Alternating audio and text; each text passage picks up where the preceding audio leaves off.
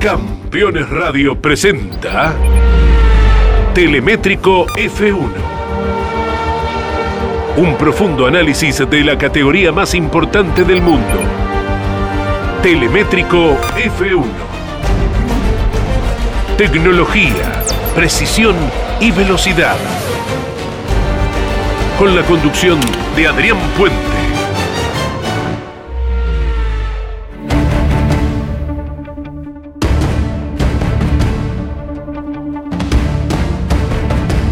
Hola, hola, bienvenidos. ¿Cómo les va a todos? Qué placer este reencuentro como todos los viernes aquí en Campeones Radio. Ya está en marcha Telemétrico F1. Llegamos a un momento muy especial del año. Eh, hemos trabajado muchísimo durante tres fines de semana seguidos. La Fórmula 1 reconoce muy pocos antecedentes de una secuencia de estas características, salvo por supuesto si uno recuerda las del año pasado, ¿eh? que producto de la primera ola de COVID todos los calendarios debieron ser adaptados y se dieron varias secuencias como estas, ¿no? Pero da la impresión de que esta fue realmente eh, extenuante, ¿no? Extenuante. Por Ricard y dos Austrias, una Estiria y la otra el Gran Premio concretamente de Austria, nos cambiaron completamente la configuración de la Fórmula 1 en general. Ni en el mejor de los sueños hubiésemos pensado que eh, Max Verstappen y Red Bull iban a tener un rendimiento de estas características. Pensamos en algún momento que Paul Ricard iba a ser el techo, o sea, un Verstappen y un Red Bull yendo desde atrás y plantándole batalla al equipo Mercedes, pero muy justo, muy acotado, muy apretado. Pero resulta ser que estamos ahora en una fase donde no solamente pelean, sino que además le da golpes incontestables Red Bull a Mercedes.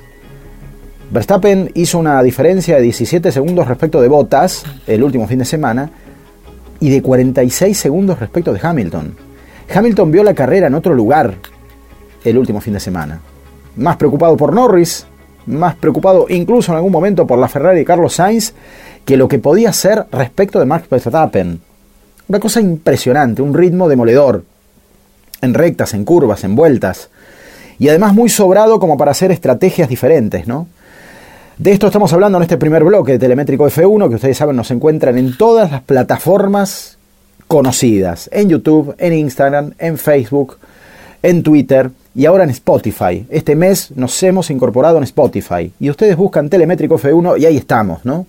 Con estos comentarios y con comentarios adicionales y algunas cuestiones interesantes que van trascendiendo entre semana. Eh, por ejemplo, Lewis Hamilton.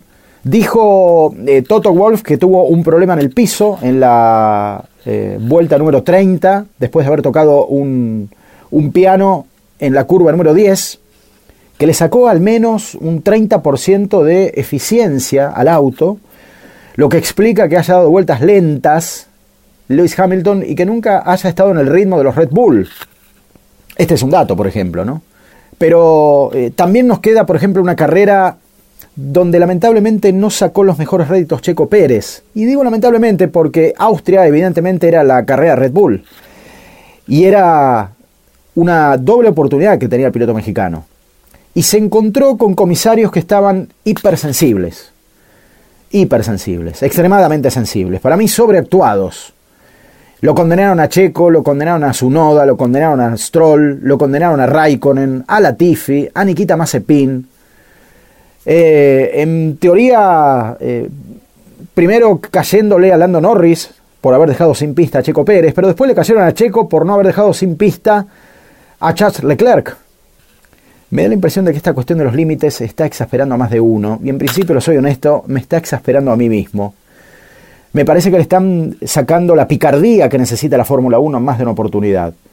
Y convengamos que eso de jugar con los límites no puso en riesgo a nadie este fin de semana. Se podría haber solventado de una forma muy diferente, se podría haber potenciado duelos realmente muy interesantes, que producto de un reglamento muy, muy celoso en este sentido, nos quitó esa posibilidad. Vamos a escuchar a Checo Pérez, lo que dijo después de la carrera, muy decepcionado, ¿eh? a pesar de haber terminado con mucho esfuerzo en los puntos, en el sexto lugar. No encontró el fin de semana y así lo expresaba no solo su gesto, sino además su voz.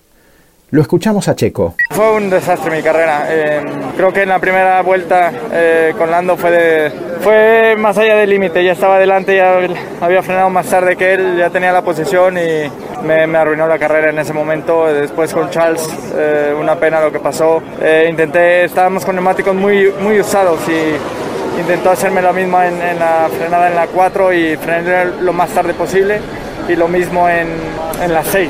Una pena, no he visto los incidentes, pero no es la manera que me, que me gusta correr. Así lo escuchamos a Checo Pérez, realmente decepcionado. Tengo miedo por él, porque en Silverstone cambia el formato y no sé si tendrá todas a favor, ¿no? Esperemos que siga bien el Red Bull y por supuesto el mexicano. Tengo una sorpresa para el próximo bloque. Quiero decirles que hablé con Fernando Tornelo esta semana. Pude grabar una comunicación, un intercambio a propósito de la muy triste noticia que significó para todos nosotros la partida de Carlos Reutemann. Fernando Tornelo fue uno de los periodistas que más conoció al Lole, incluso responsable de la restitución de la Fórmula 1 en Argentina durante los años 90, y él tiene cosas para contarnos.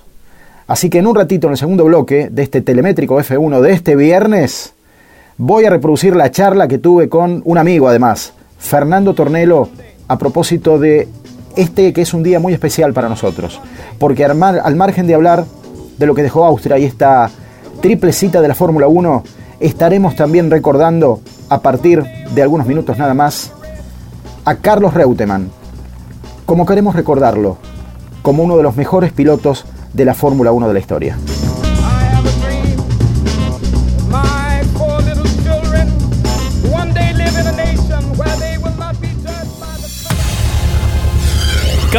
Radio. 24 horas con lo mejor del automovilismo.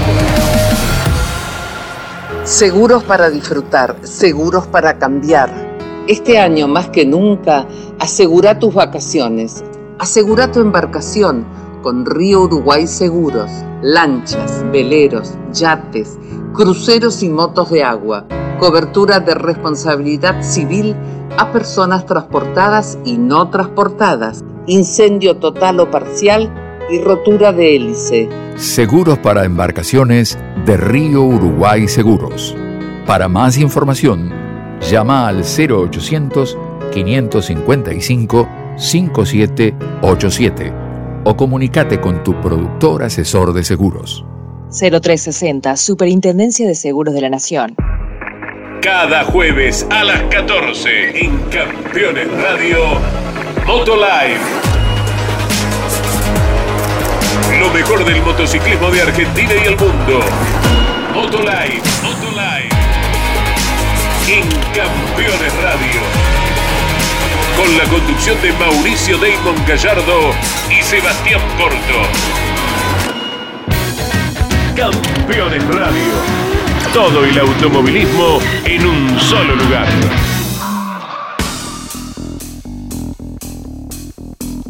Telemétrico F1. Con la conducción de Adrián Puente.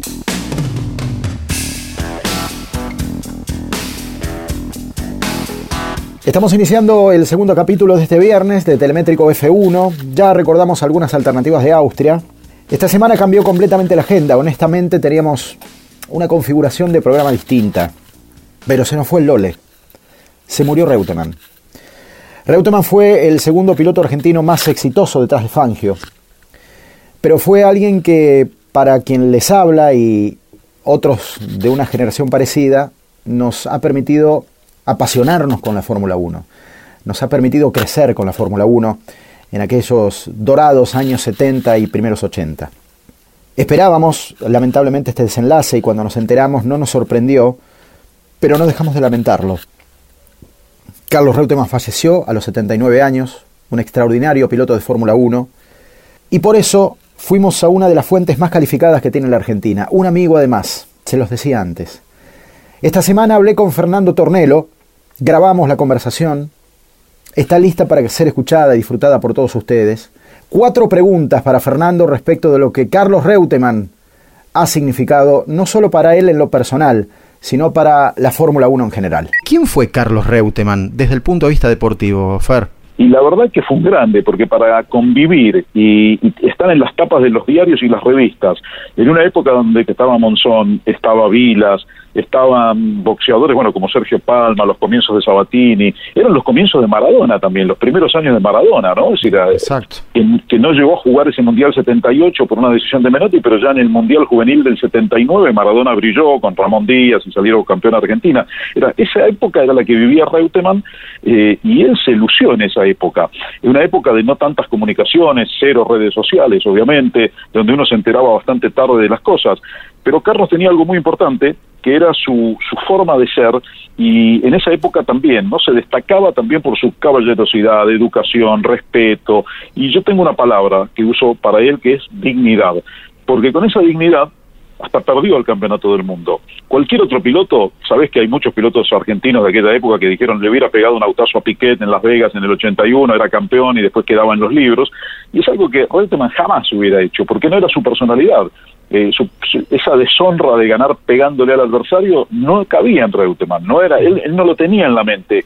Y creo que por eso también, como bien sabés porque lo viviste, Adrián, cada vez que se le ocurrió ir a la Fórmula 1, lo único que faltaba que le pusieran una alfombra roja para entrar, porque lo quieren, lo querían todos, eh, lo respetaban, lo, le daban una bienvenida realmente muy cálida en un mundo muy frío como es ese de la Fórmula 1 y sin embargo, bueno, Reutemann había traspuesto todos esos portales, ¿no? Como para llegar de la mejor manera. Era uno de ellos, uno de la categoría. Y creo que por toda esa forma de ser tan buena que él tuvo siempre. Eh, Fer, ¿qué recuerdas de tu primer encuentro con Reutemann? Bueno, mi primer encuentro fue muy profesional, ¿no? Porque si yo empecé a transmitir las carreras de Fórmula 1, era bastante jovencito, pero hace, no sé, 45 años. Eh, cuando yo empecé a ir con la gente de campeones, yo trabajaba en aquel momento en Radio Splendid, eh, y la primera carrera fue el Gran Premio de Brasil, la primera carrera en el exterior, me refiero, ¿no? Fue el Gran Premio de Brasil del 77 que ganó Reutemann, justamente. Una carrera que iba ganando James Hunt, después ganó el Lole porque pinchó una goma Hunt y él con la Ferrari 312 T2, a la que Mauro Forghieri le había llevado un alerón especial delantero que no quiso usar Nicky Lauda, lo usó Lole y ganó Lole la carrera. Entonces, lo que me acuerdo es eso, las notas, los reportajes posteriores, eh, un profesionalismo de eso de, sin sonrisas prácticamente, a pesar de que ganaba, mirando y revisando el auto a ver cómo había quedado, eh, no como ahora que los pilotos se suben arriba del auto y festejan y saltan, eh, era otra época, y él era un personaje dentro de esa época muy particular, ¿no? Así que mis primeros recuerdos son eh, de esa forma, profesional, absolutamente profesionales. Después en Europa también fui a transmitir otras carreras, en Holanda, en Italia, eh, y también los contactos eran todos muy, muy profesionales. Era difícil hablar con el Lole en aquella época cuando él estaba sumergido en ese mundo de la Fórmula 1 lleno de presiones, porque en aquella época también había presiones, y había una presión extra y ahora los pilotos prácticamente se la han sacado de encima y se han olvidado o los jóvenes, las nuevas generaciones no la conocen, que era la presión de sobrevivir a la Fórmula 1, porque los accidentes eran mortales en aquella época, por el fuego, porque los autos se destruían, porque las defensas no eran buenas, porque los circuitos eran peores, había mil motivos. Y él tenía también, como todos, esa presión. Así que bueno, como te digo, los contactos eran, eran muy profesionales. Nuestra parte más cálida de relación, así amistosa y todo, vino cuando él dejó la Fórmula 1, cuando se sacó de encima todo, todo ese mundo y como te decía, toda esa presión, ¿no? Eh, Reutemann era un extraordinario desarrollista, ¿no? Del auto, un, un lector privilegiado de, del auto que tenía, ¿no, Fer? Sí, absolutamente. Esa era tal vez una de sus mayores virtudes y por eso también lo apreciaban tanto en los equipos, ¿no? Porque de repente tuvo compañeros muy buenos. Él tuvo de compañero a Niki Lauda, tuvo a Mario Andretti, tuvo a José Carlos Pache, tuvo compañeros muy, muy importantes. Lo tuvo a Alan Jones, ¿no? Un duro campeón en 1980. Eh, pero lo, en lo que él se destacaba era eh, justamente en ese desarrollo del auto, esa puesta a punto, en una época donde la puesta a punto había que hacerla a ver, para decir un término que se pueda entender, había que hacerla a ojo. No había tanta computadora, tanta, tanta, digitalización de las cosas como ahora, donde el piloto le dan prácticamente todo hecho y son los ingenieros y los técnicos los que de alguna manera aproximan el auto. Después el piloto hace la puesta a punto final, pero en aquella época había que desarrollar el auto, prácticamente desde nacimiento. En la dentición del auto había que desarrollarlo y eso lo hacía el piloto con el ingeniero. Y Reutemann, por ejemplo, con aquel Brabham BT-44 que todo el mundo recuerda del año 74, lo hizo con Gordon Murray, que era el sudafricano que diseñó ese maravilloso auto de Fórmula 1, que era muy rápido, que ganó tres carreras en esa temporada, pero que estuvo lejos de poder pelear el título porque el auto se rompía, a veces se rompía el auto, a veces el motor, algo fallaba, y tuvo que abandonar muchas veces, pero él hizo una puesta a punto espectacular, ¿no? De ese auto y de los que siguieron después también. ¿Cuál fue el mejor Reutemann que vos conociste? Él corrió en Brabham, en Ferrari, en Lotus, en Williams. ¿Cuál fue el mejor para vos? ¿Cuál fue su mejor época? Bueno, eh, él se lució manejando siempre, ¿no? Fíjate que en Brabham ganó con ese auto cuatro carreras, porque ganó también el año siguiente con el BT-44B en Nürburgring, eh, las tres de 1974. Ahí fue un manejo muy, pero muy bueno. Pero después fue eh, madurando. Con Ferrari también ganó varias carreras. Recuerdo esa del 77 que te decía. En el 78 ganó cuatro carreras y ese año no fue campeón porque Lotus había sacado las polleritas y con el Lotus 79 arrasó con Mario Andretti y con Ronnie Peterson. Es decir, se encontró con rivales muy fuertes. Después, el año 79 no fue muy bueno. En la época cuando él corrió con Lotus, llegó un, año tarde a esa escudería y Colin Chapman ya tenía la cabeza en, otra en otro lado, no estaba pensando en otras cosas, desarrollando un auto imposible y creo que el de Williams fue muy bueno. Ese año 1981 fue muy bueno de Carlos. Hubo cuatro o cinco factores durante el año y la mayoría externos a él, del equipo, un cambio de gomas que hicieron con, bueno, con la escudería Brabham, él había desarrollado las Michelin, después hicieron un negocio los dueños de los equipos, eh, Bernie Eccleston y, Frank Williams, y cambiaron las gomas, así que lo dejaron un poco desprotegido a, Reutemann en su carrera al título, que no pudo ser, pero ese año mostró un gran Reutemann, ¿eh? un gran Reutemann sumando muchísimos puntos y sumando en la mayoría de las carreras. Allí está la reproducción del diálogo que tuvimos con Fernando Tornelo, un verdadero placer ¿eh? tener un amigo también en un programa como este, amigo de la casa además, porque forma parte de esta gran familia. Cuando regresemos en el próximo bloque habrá más de Carlos Reutemann, porque Reutemann ha dejado mucho en la historia de la Fórmula 1. Estaremos recordando algunos momentos épicos de su carrera, lo que fue la importancia de su retorno a Ferrari, de su desembarco en Ferrari, y lo que en su momento significó ganar en Mónaco con Williams, por ejemplo, ¿no? Esto en minutos, en Telemétrico F1, a través de Campeones Radio.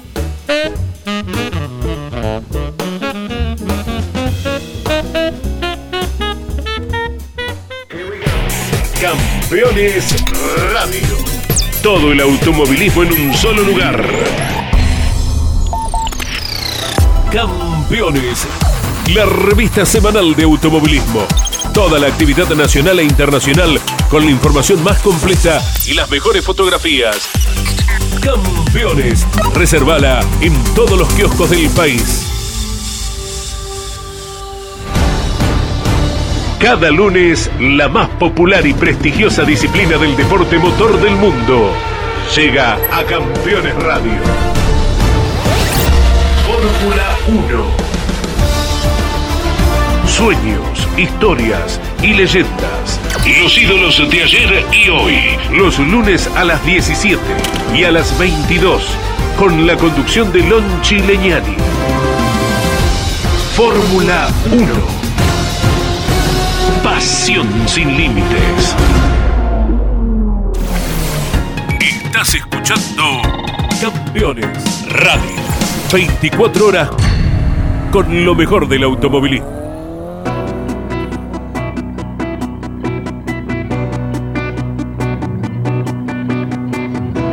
Telemétrico F1. Con la conducción de Adrián Puente.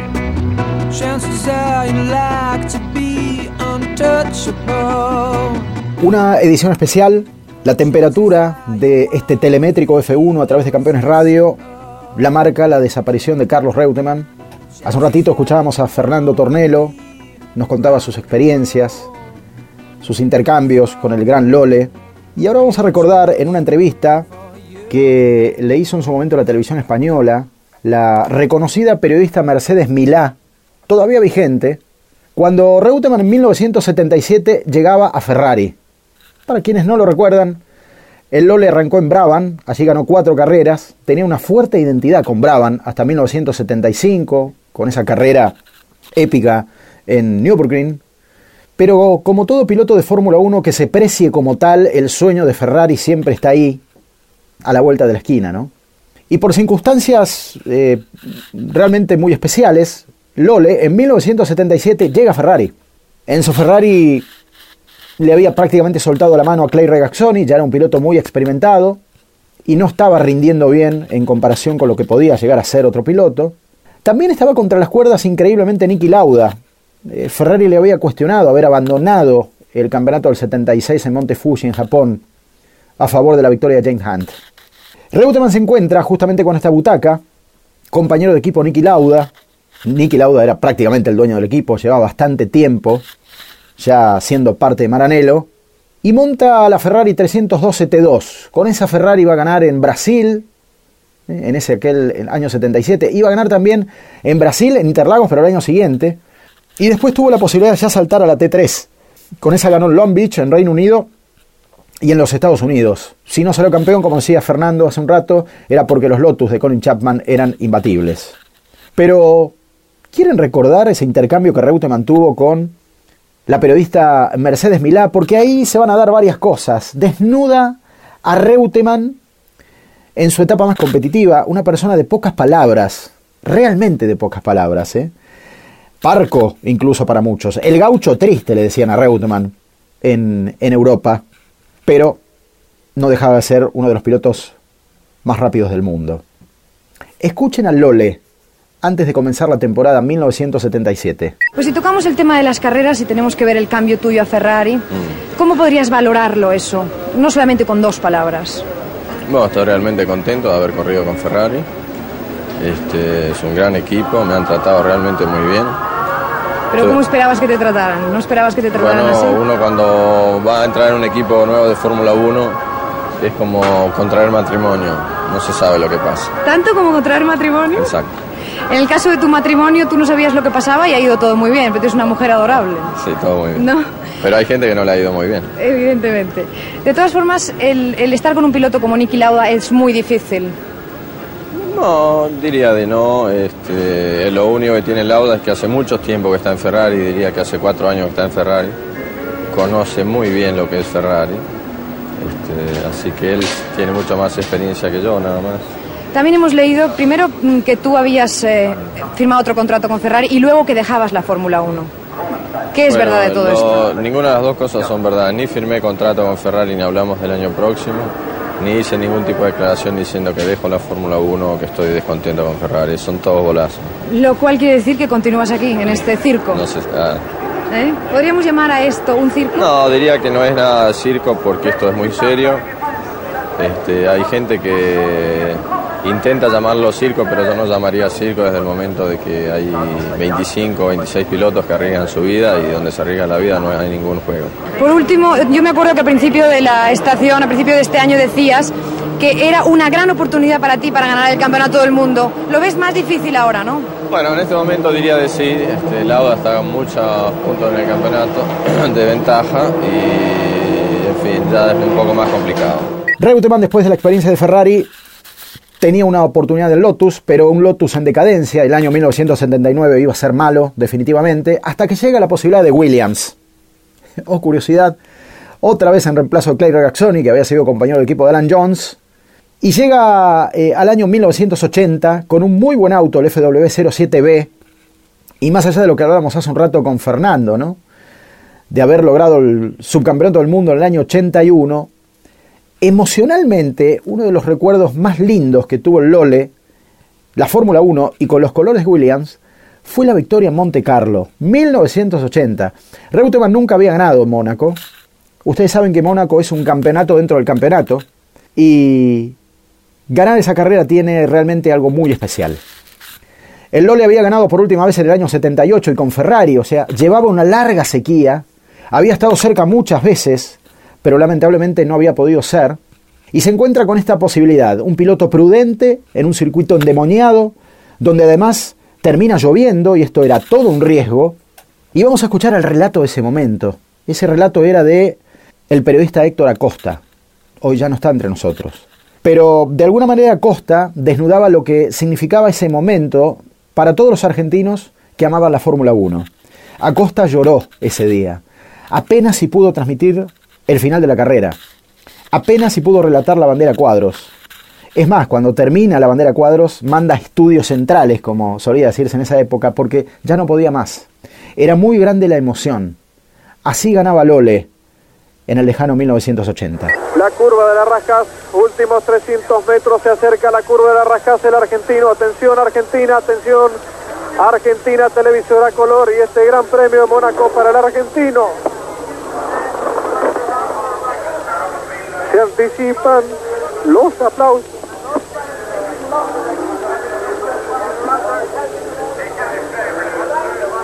Va a ganar. Ganó.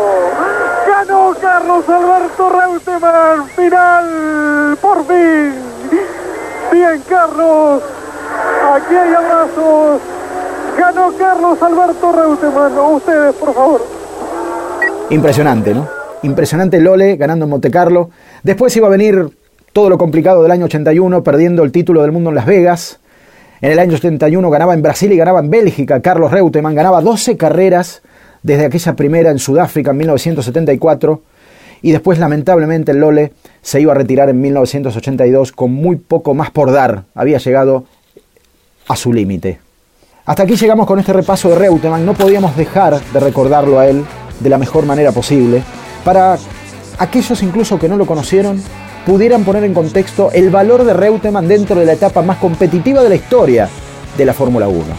En un ratito, en Campeones Radio, en Telemétrico F1, las cuatro noticias más importantes de la semana.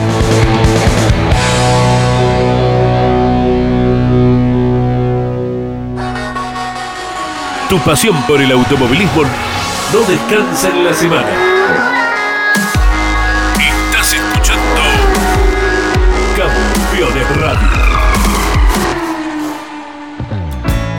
Terrus, una nueva concepción de vida.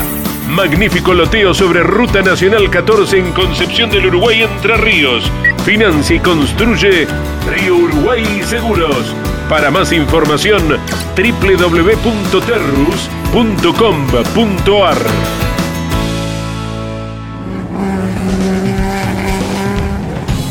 Cada martes a las 23 llega a Campeones Radio toda la información del automovilismo zonal bonaerense. Motor Informativo Zonal. Con la conducción de Leonardo Moreno. Motor Informativo Zonal. Todos los martes a las 23 por Campeones Radio.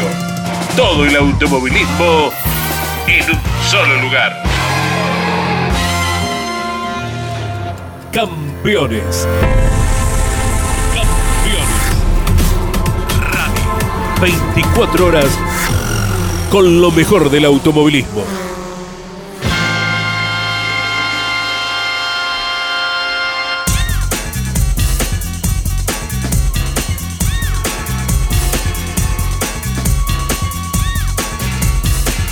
Telemétrico F1, con la conducción de Adrián Puente.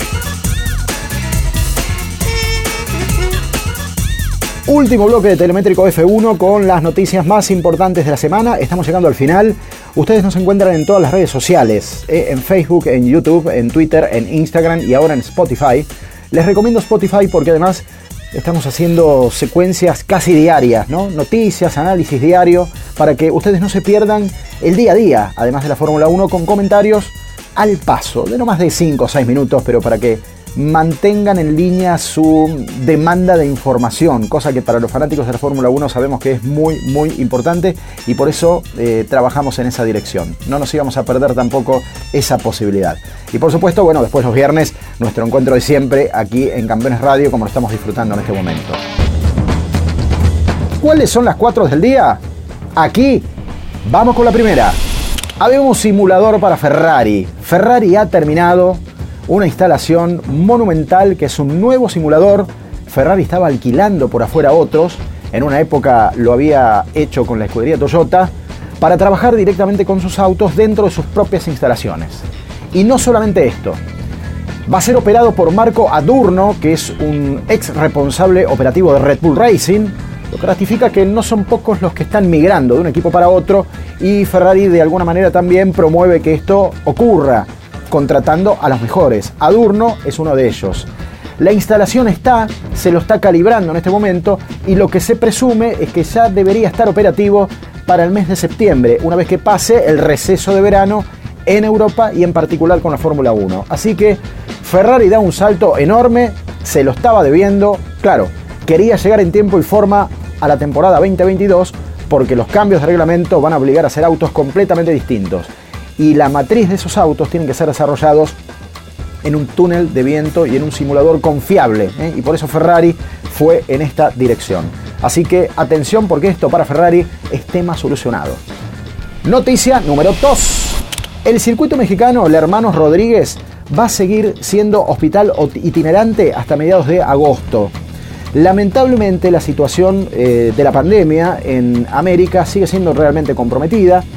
México ha tenido algunos rebrotes, la cantidad de contagios sigue siendo elevada, como en casi todos los países del continente, y lo que se presumía, el COVID le iba a dejar lugar definitivamente al automovilismo en el Autódromo Hermanos Rodríguez. Esto por ahora no va a ser así y se mantendrán las 300 camas y los gazebos donde se hacen atenciones de emergencia relacionadas con el coronavirus hasta mediados de agosto. Recordemos que el 31 de octubre México todavía conserva lo que va a ser su fecha, el año pasado suspendida por cuestiones sanitarias, pero este año México convencido de que va a poder cumplir en tiempo y forma con la promesa de hacer su campeonato, su carrera, carrera que dicha sea de paso, siempre es la más premiada como eh, el encuentro más festivo y mejor organizado que tiene la Fórmula 1 en el año. Noticia número 3 se suspendió definitivamente Australia. La Fórmula 1 no tendrá Melbourne Park. Recordemos que originalmente estaba eh, siendo cabecera del calendario, que como consecuencia de la situación sanitaria pasó para el 21 de noviembre, pero tengo que decirles algo. Tanto como México y otros países latinoamericanos, el hemisferio sur evidentemente va por carriles semejantes. Australia ha vuelto a cerrar, ha cambiado de fases, tiene que tener una política sanitaria mucho más restrictiva, porque los niveles de contagio están preocupando y especialmente las grandes ciudades. Sydney, Melbourne y lamentablemente Australia desiste. Hay mucho temor en Australia y especialmente en Melbourne por perder la fecha de la Fórmula 1, porque ya es la segunda cancelación consecutiva y esto no sé si está mirado con buenos ojos. E incluso está averiguando si realmente tiene que pagar la plata que anualmente pagan eh, las sedes de la Fórmula 1 para conservar justamente esa fecha. Toda una preocupación, pero una luz tal vez al final del camino. Estefano Domenicali, ustedes saben que tiene un alto cargo en la organización de la Fórmula 1, dijo que van a buscar reemplazante y van a hacer todo el esfuerzo posible para conservar los 23 grandes premios que originalmente se habían planificado. Y en línea aparece Qatar, el mismo circuito donde corre la MotoGP. ¿Y qué alienta a los organizadores de la Fórmula 1? A que tiene un muy buen sistema lumínico que incluso podría permitirse una nueva carrera nocturna en Qatar. Así que atención porque esta semana puede haber novedades. Noticia número 4. Finalmente se hizo la cumbre de los motoristas. Se reunieron los capos, los de Ferrari, los de Mercedes, los de Red Bull, los de Renault y además Audi y Porsche. No trascendieron grandes datos de ese encuentro que fue herméticamente cerrado, pero algunas cosas sí reconocidas incluso por Mercedes y por Red Bull Powertrains, que los motores tendrán a partir de 2025 mucha más influencia eléctrica, que los grandes cambios van a venir por ese lado. Lo que hoy conocemos como dos unidades de carga muy probablemente se transformen en una más grande, más eficiente y más sustentable. Por allí pasa la primera piedra fundacional de la Fórmula 1, pero recién para 2025. Así que atención con esto, porque los motoristas están dando las primeras señales concretas y ahí es donde Porsche y Audi posiblemente también empiecen a elaborar sus borradores para lo que será la nueva temporada 2025 con motores completamente concebidos de otra manera. Señoras y señores, llegamos hasta el final. Fue un placer acompañarlos este viernes. Gracias por estar en Telemétrico F1 a través de Campeones Radio. Nos encontramos en una semana, ya con la previa de Silverstone.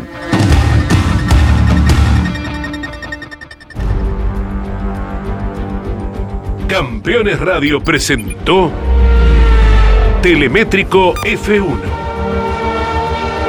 Un profundo análisis de la categoría más importante del mundo. Telemétrico F1. Tecnología, precisión y velocidad con la conducción de Adrián Puente. Por Campeones Radio, todo el automovilismo en un solo lugar.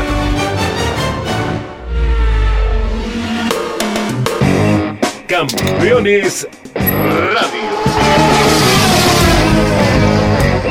Una radio 100% automovilismo.